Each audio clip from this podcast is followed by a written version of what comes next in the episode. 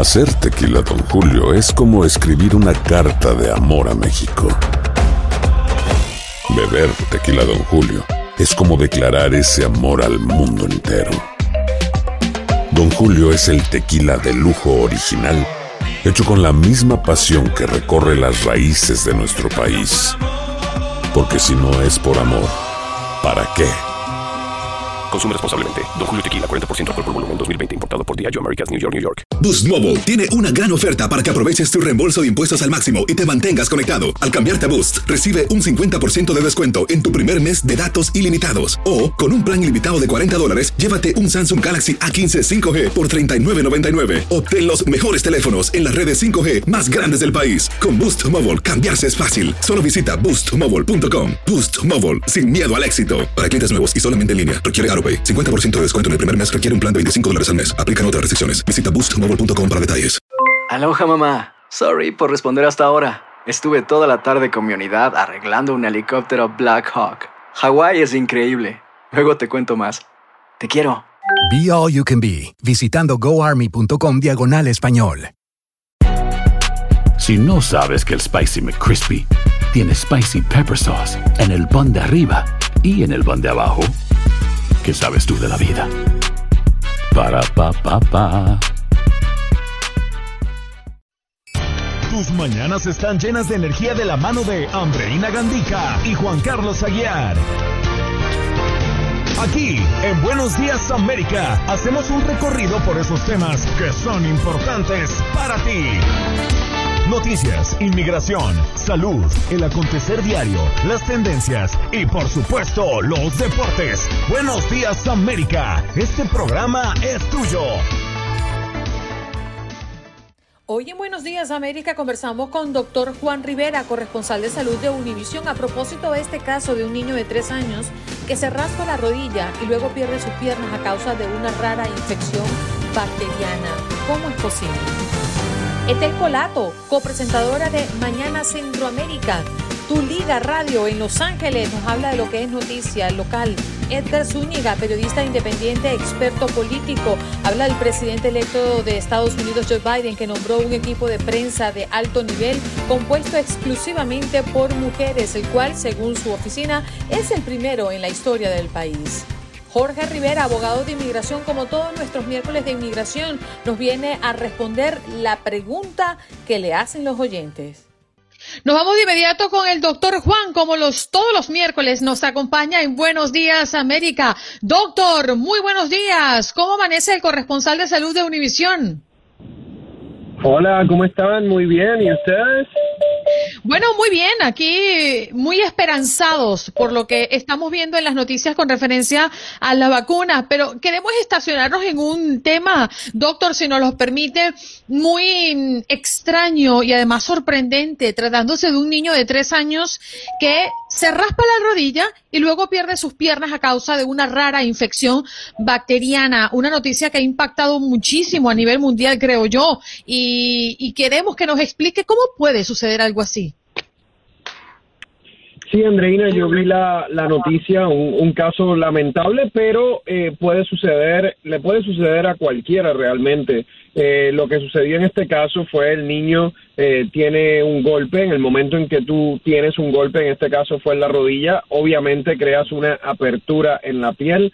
Hay veces que en la misma piel viven unas bacterias, en este caso fue estafilococo, que logra entrar eh, y, traspasar la barrera de la piel, que obviamente es nuestra protección más grande, causa una infección local, el niño empieza a quejarse de dolor, pero eventualmente y de manera bastante rápida, la bacteria logra irse al flujo sanguíneo, causando eh, sepsis, eh, que es una infección realmente en la sangre, en donde ya se ven afectados otros órganos, y eh, eso causó problemas con sus riñones, eh, también causa coagulación anormal en diferentes extremidades, por lo cual eh, vemos que mm, eh, la- la- se habla de la pérdida de extremidades y, y eso realmente fue lo que lo que ocurrió lamentablemente. Le puede eh, le puede pasar a cualquier persona. Es raro, es raro, pero pero sucede. Doctor, pero ahí me queda una duda. ¿E, ¿Esa bacteria estaba en el piso? ¿Estaba en el aire? Eh, eh, eh, ¿La tomó después de hacerse la raspadura? O sea, ¿dónde la tomó? ¿Ese tipo de bacterias dónde se alojan? Es, es, es imposible saber con exactitud, pero puede haber sido hasta, hasta que la tenía en la misma piel. Una de las bacterias que, que puede ser, hay personas que tienen bacterias estafilococo resistente a antibiótico eh, que viven en la piel. En inglés se le llama MRSA, eh, MRSA. Eh, en diferentes ciudades hay diferentes prevalencias de personas que tienen esta bacteria colonizada en su cuerpo. Hay ciudades que hasta tienen un 20% de personas que la tienen y, y en cuanto tienen la oportunidad de entrar o penetrar más en el cuerpo puede causar enfermedad. Doctor Juan, buenos días. Pero esta vacuna, eh, perdón, eh, la tengo tan Estamos todos obsesionados. Esta, esta bacteria se requiere alguna preexistencia, por ejemplo, en el caso de este menor o en el caso de cualquier persona, alguna afectación en el organismo, alguna debilidad en su sistema para que lo pueda atacar hasta ese punto en que se requiera la amputación o nos puede suceder a cualquiera en cualquier momento. No puede suceder a cualquiera, Juan Carlos, en cualquier momento. No, nada tiene que ver. El niño puede haber estado completamente saludable anteriormente y le, y le puede haber sucedido esto, lamentablemente. Mm. Vamos a hablar, eh, doctor, también, creo que tenemos un poquito de tiempo, sobre la vacuna y todo lo que ya sabemos. Hoy creo que la noticia que impacta al mundo entero es lo que nos viene del Reino Unido, ¿no? Autorizando la vacuna de Pfizer y BioNTech contra el COVID-19 y toda la logística que se va a implementar alrededor, ¿no? De la aplicación en los próximos días. Inclusive, esto nos podría decir que estamos más cerca de esa luz al final del túnel. Estamos muy cerca, Andreina. Yo creo que ya para, me imagino, tercera, cuarta semana de, este mes, van a haber personas en los Estados Unidos probablemente recibiendo la vacuna. Eh, como sabemos, eh, porque se ha dicho a través de, la CDC, eh, van a ser primero profesionales de la salud, personas que trabajan en el hospital, personas que están en la, en la primera línea de defensa o en la primera línea de batalla.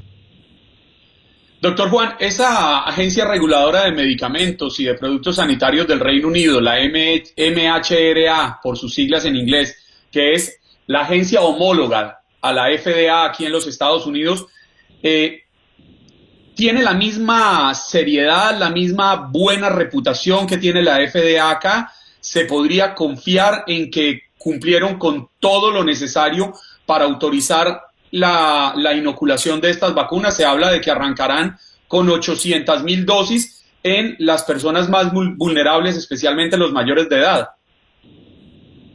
Sí, yo creo que sí, eh, eh, Juan Carlos. El, el, Reino Unido también se caracteriza por grandes instituciones académicas y científicas y, por grandes publicaciones y, por seguir eh, el proceso del método científico. Así que la respuesta es sí.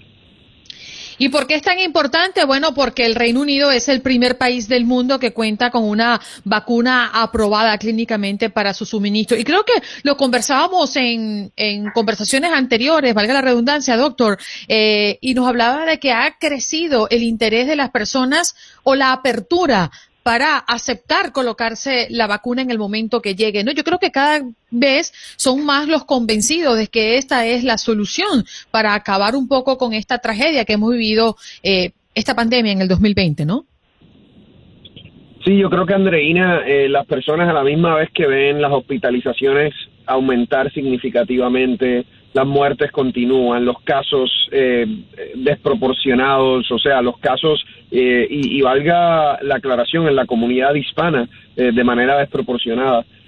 los casos siguen aumentando y a la misma vez ven toda la información positiva en términos de eficacia, no efectos secundarios significativos de la vacuna. Creo que más y más personas se, se van convenciendo. Mientras más siga eh, publicándose la data mientras más médicos e instituciones académicas independientes den su opinión sobre la vacuna, yo creo que va a haber más gente eh, realmente que se va a convencer. Y, y algo importante ha, sucedido, si, si te das cuenta, y es que el nivel de politización del tema ya ha bajado.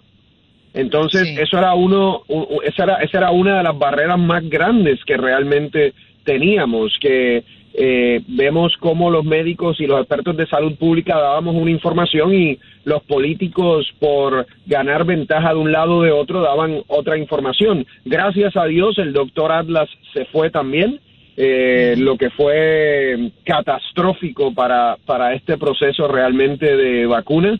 Eh, me da pena decirlo, pero el doctor Atlas debe volver a la escuela de medicina. Mm.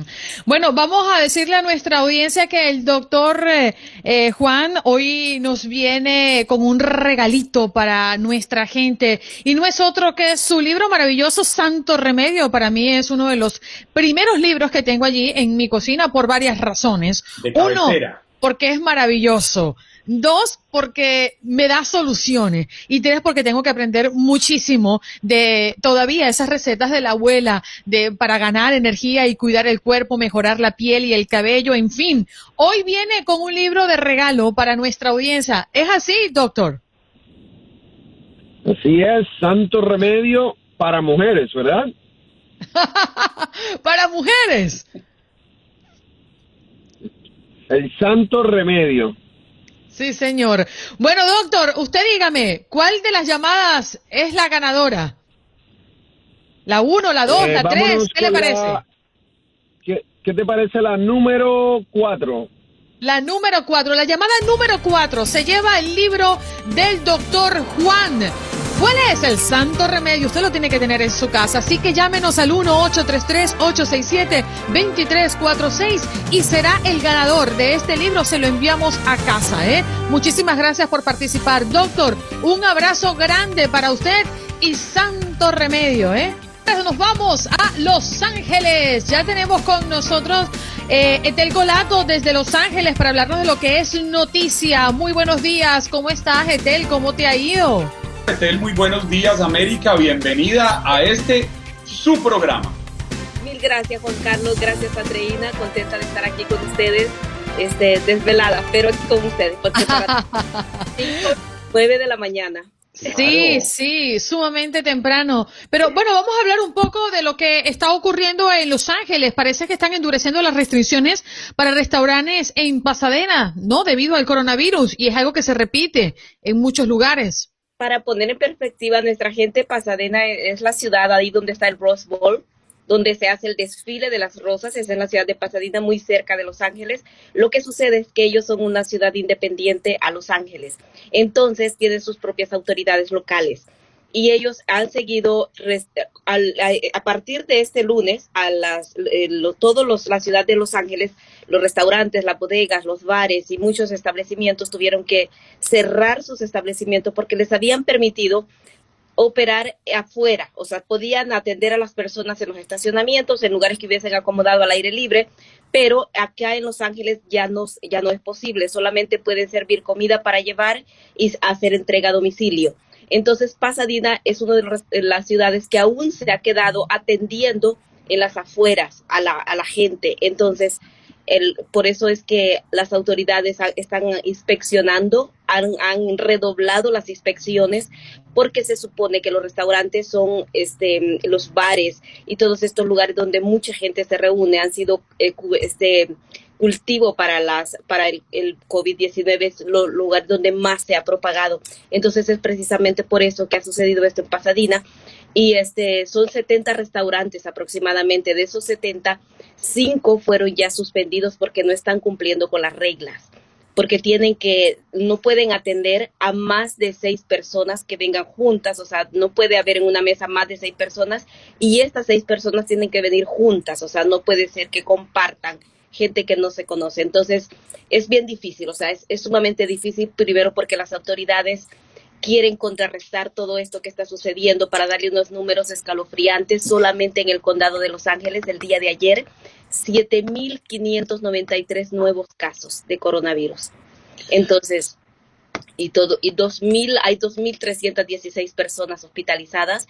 Las autoridades prevén que de aquí al a diciembre al final de diciembre los hospitales podrían estar colapsados. Entonces, es bien difícil, aunque también para los dueños de restaurantes, porque fíjense, veía yo en una entrevista que hablaban los dueños de los restaurantes y dicen que ellos tuvieron que hacer una inversión de aproximadamente un average, de, digamos, algo así como de unos 30 mil dólares para todas estas nuevas disposiciones y que ahora ni siquiera de esa forma se puede atender. O sea, piensan que la mayoría de ellos podría irse a la bancarrota, se puede ir fuera del negocio y también se estima que aproximadamente unos 70 mil empleados del área de restaurantes, saben que Los Ángeles, toda esta zona es una, es un área sumamente turística. Entonces, que se depende mucho de, hecho, eh, de eso. Entonces, se estima que aproximadamente unos 70 mil empleados de la, del sector de restaurantes podría quedar desempleado al final del 2020 un verdadero desastre, Etel. Pero sabe que encontré una noticia en el diario, en el periódico La Opinión, que me llamó la atención porque en medio de la pandemia que ha afectado todos los segmentos de la sociedad, todos los segmentos de la economía, hay un segmento que incluso en este momento, en medio de la pandemia, rompe récords en California y es que se llegó al punto más alto en el promedio en las ventas de las casas. Los precios de las casas están rebasando todo lo calculado en, en, California. La media, según leía, está en 712 mil dólares, Gretel, eh, perdón, Ethel. ¿Cómo hacen los californianos para poder acceder a una vivienda cuando se tienen unos costos tan astronómicos? O sea, yo creo que ya esto es una situación insostenible. Y fíjate que ese es uno de los, de, de, la, de otro de los temas fuertes que se está viviendo aquí en Los Ángeles, porque la casa del, del alcalde Eric Garcetti ya es el octavo, por octavo día consecutivo, ahí han estado manifestándose en frente de la casa del alcalde, precisamente porque dicen de que el, el presidente electo Joe Biden quiere elegirlo secretario de vivienda. Entonces dicen ellos, si acá en Los Ángeles la indigencia ha alcanzado los niveles más altos. Vemos familias completas, cuatro niños, tres niños viviendo en los autos, porque aquí ya es impagable las propiedades. Fíjate que la gente también se ha ido de acá de Los Ángeles. Ha, habido un éxodo durante esta pandemia que han este, migrado han migrado hacia otros estados como Texas, como Utah, como Las Vegas, que tenemos aquí cerca. Imagina, un apartamento en Las Vegas, dos recámaras, dos baños, cuesta fácilmente unos 800 dólares en una zona bonita y todo. Acá en Los Ángeles, en zonas que, que desafortunadamente marginales, peligrosas, exacto, un apartamento ronda de una recámara, tú te puedes encontrar singles, sin siquiera recámara, en dos mil dólares, en mil quinientos dólares. Wow, la diferencia es el doble prácticamente. Una casa acá en Los Ángeles es este, 3.500 dólares, 4.000 dólares, tres recámaras, dos baños. Etel, tenemos que despedirnos, pero queremos principalmente darte las gracias por darte cita con Buenos Días América. Te mantendremos con nosotros a lo largo de estos días, así que te agradecemos tu gentileza y que puedas eh, a través de Buenos Días América informar a toda la audiencia. Muchas gracias. Un abrazo, Etel. Si no sabes que el Spicy McCrispy tiene Spicy Pepper Sauce en el pan de arriba y en el pan de abajo, ¿qué sabes tú de la vida? Para, pa, pa, pa. Y hoy es miércoles de inmigración. Usted tiene la oportunidad de llamar en este momento al 1-833-867-2346 y hacer su pregunta al experto, al abogado de inmigración que como siempre, como todos los miércoles, nos acompaña Jorge Rivera. Muy buenos días, abogado. Caramba, mira qué elegancia. Aquí estamos con los colores clásicos. Eh, yo creo que eh, estamos aquí cumpliendo con nuestros eh, nuestra pinta y, y bueno, no tengo el pañuelito, pero bueno, todo lo posible con la corbata, ¿no? Abogado, Juan Carlos tiene algo que decirle. Pero, pero póngale cuidado, Andreina, mire, ah. lo, lo, miro a los ojos. Sí, una mirada, un contacto visual. Lo importante, el abogado Jorge Rivera sabe que en los estrados judiciales esto es importante. El contacto visual, el tono enfático, el que yo le digo, Mire, abogado Jorge Rivera, yo, fiscal Juan Carlos Aguiar, le voy a explicar cómo nos vestimos los millennials, los jóvenes que estamos conquistando al mundo, sin corbata, dejando abierto nuestro cuello, pañuelito que combine con la camisa, con el saco y que haga juego con el color del pantalón. Pues, Andreina, eh, ¿salió como lo practiqué en el corte de comerciales o estuve lejos? Vamos a echar para atrás, como en la televisión. Mi querido abogado Jorge Rivera, un verdadero placer saludarlo hoy, una vez más en miércoles de inmigración. ¿Cómo ha estado? Igualmente, y bueno, para mí yo tengo que lucir como abogado, ¿no? Miren, yo me paro también para que ustedes miren. ¡Wow! Mira, toma chango tu banana. Pequeño. inglés. Así que bueno. Abogado, aquí, como dice el dicho, por allí está su esposa, su señora. Eh, no, no, está aquí, estoy solo, dime. Usted está muy guapo. Uy. Gracias, gracias. Perdón, me retiro. bueno, abogado, vámonos, porque Sigan tenemos ustedes con sus cosas. tenemos temas importantes y sumamente delicados para nuestra audiencia. Y es que el fallo ordena a ICE presentar a inmigrantes detenidos ante un juez dentro de los 10 días de su arresto. ¿Qué quiere decir esto, abogado?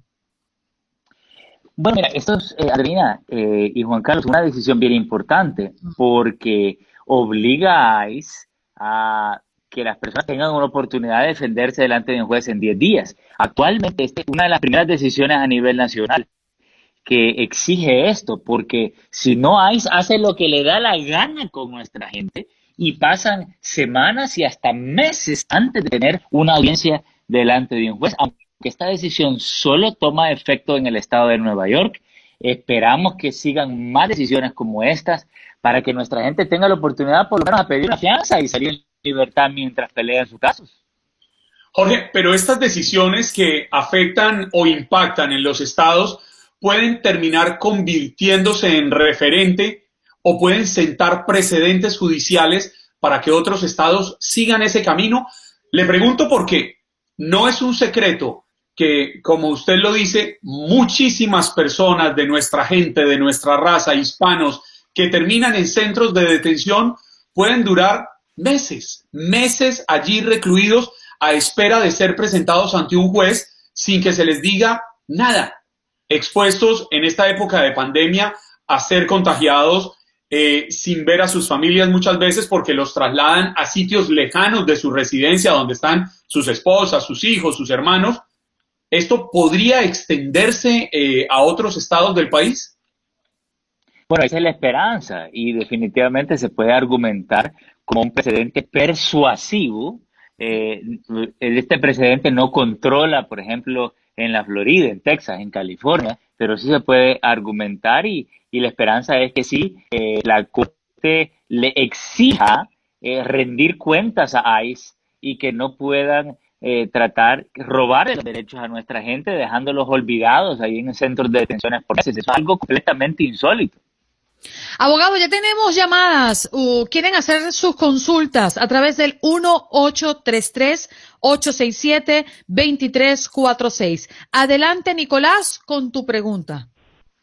Sí, mi pregunta es para el abogado eh, yo me yo me casé aquí en los Estados Unidos y me estoy divorciando en otro país y me dicen como que ese divorcio no es válido aquí dentro de los Estados Unidos. Quiero saber si es verdad.